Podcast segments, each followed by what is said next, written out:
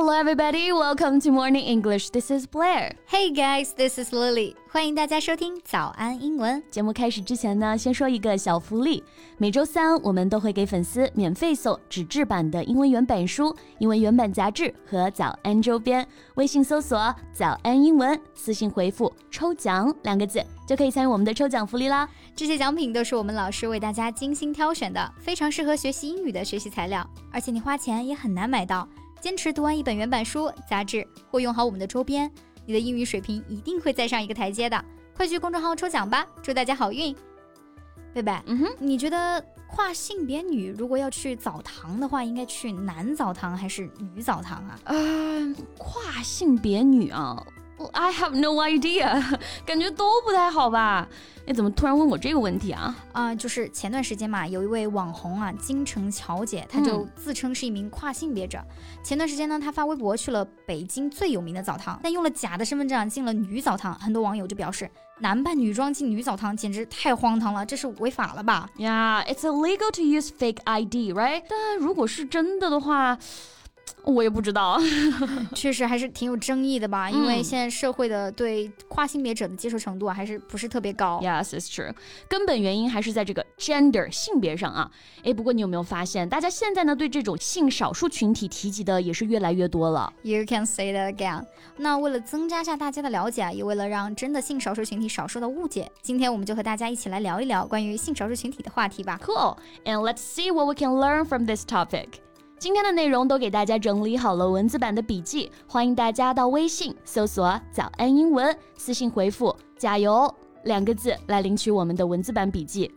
嗯，那既然讲到性少数群体啊，首先肯定离不开“性”这个字了，也就是 sex。嗯，对，sex 既可以指行为啊，也可以指性别。So some people will identify the sex of their fetus。一些家长呢会在宝宝出生前去鉴定这个性别。对啊，尤其是老一辈嘛，就很在乎生男生女啊。嗯，所以这里的 sex 就是指出生时的生理性别。And there is another word, gender. Gender and sex are synonyms. So some people will be confused about the difference between these two words. 对，gender 其实我们更倾向于指人的一个心理性别，like gender identity 就是性别认同。It refers to a person's internal sense of being male or female。韦氏词典啊也将 gender 和 gender identity 解释为同义词。对，因为有一部分人心理认同的性别和自己出生的生理性别啊是不一样的，所以现在会把 sex 和 gender 区分使用了。没错，and sexual minority，哎，就是我们说的性少数群体。Yes, and it refers to LGBTQ individuals individuals. LGBTQ 五个字母啊，五个群体。先来讲讲这个我们比较熟悉的两个。The first one L it stands for lesbian，就是女同性恋，and G stands for gay，就是男同性恋。嗯，还有字母 B bisexual，就是双性恋的意思，是指男生女生啊都会喜欢。And the letter T stands for transgender，就是我们刚刚提到的跨性别者。没错，那跨性别者就是生理性别 sex 和心理性别 gender 不一样的人啊。比如金星老师啊，他以前的生理性别就是男性，嗯，但经过手术之后，他的生理性别和心理性别啊都是女性了，嗯，我们可以称他为 trans women，就是跨性别女的意思。对，那有 women 就有 man 嘛，so trans man 就是跨性别的男性啊。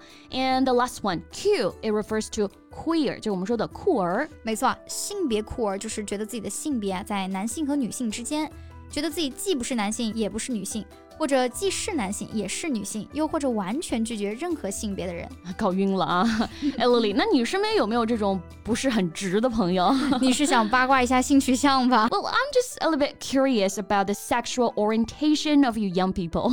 okay, but before I tell you, we should talk about the word orientation. Orientation, O R I E N T A T I O N. So it refers to a person's basic beliefs or feelings feelings about a particular subject，就是我 我们说的取向、态度、观点。So sexual orientation 就是指性取向。没错，那你刚刚问我身边有没有不是很直的朋友啊？这里的直的就是 straight，对，没听错啊，就是 straight。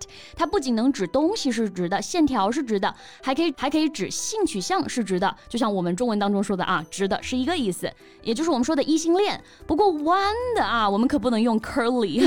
确实啊，这里弯的就是指同性恋的意思。我们可以说 I'm not straight 或者 I'm gay。没错。gay，就是除了特指男同性恋之外呢，其实它也是个形容词，就是宽泛的指所有同性恋，不管男女。Like Kristen is gay，我就很喜欢 Kristen 啊，不管是《暮光之城》里的女性打扮，还是她日常的中性打扮，都很好看。嗯，But to be candid, gender discrimination still exists。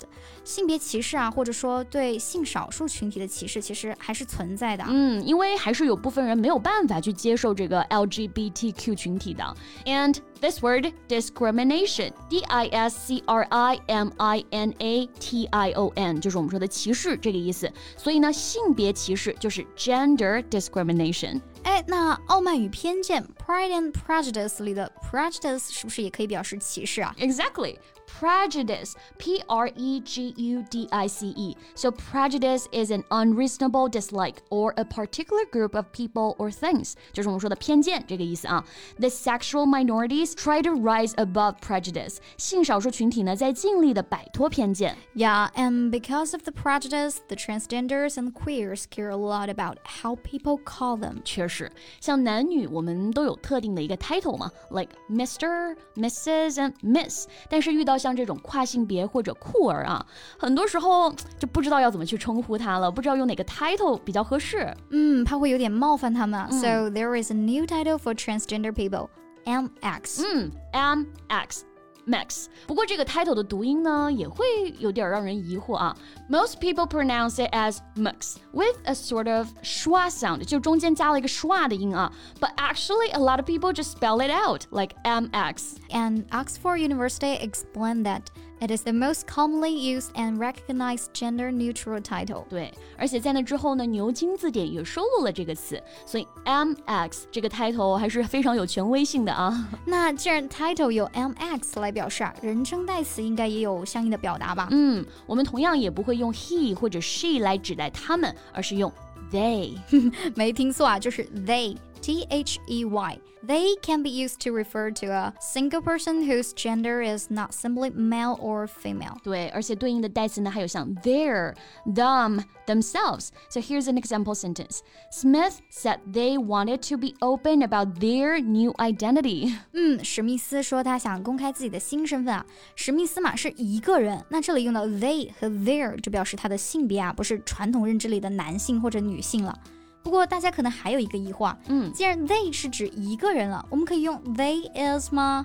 Of course not。就像 you 用法是一样的，不管是表示你还是你们，都是 you are，所以 they 也只能是 they are 了。对啊，所以以后遇到 they 表示一个人的时候啊，也千万不要感到迷惑了。Yes, and in the end, I would like to say that our attitudes towards sexual minority should be respectful and understanding. No support, no objection, and no discrimination. I agree。那关于今天的话题啊，大家还有什么想说的呢？欢迎在评论区告诉我们哦。So that's all the time we have for today。最后再提醒大家一下，节目的所有内容我们都给大家整理好了文字版的笔记，欢迎大家到微信搜索“早安英文”，私信回复“加油”两个字来领取我们的文字版笔记。So thank you so much for listening. This is Blair. This is Lily. See you next time. Bye. This podcast is from Morning English. 学口语就来早安英文。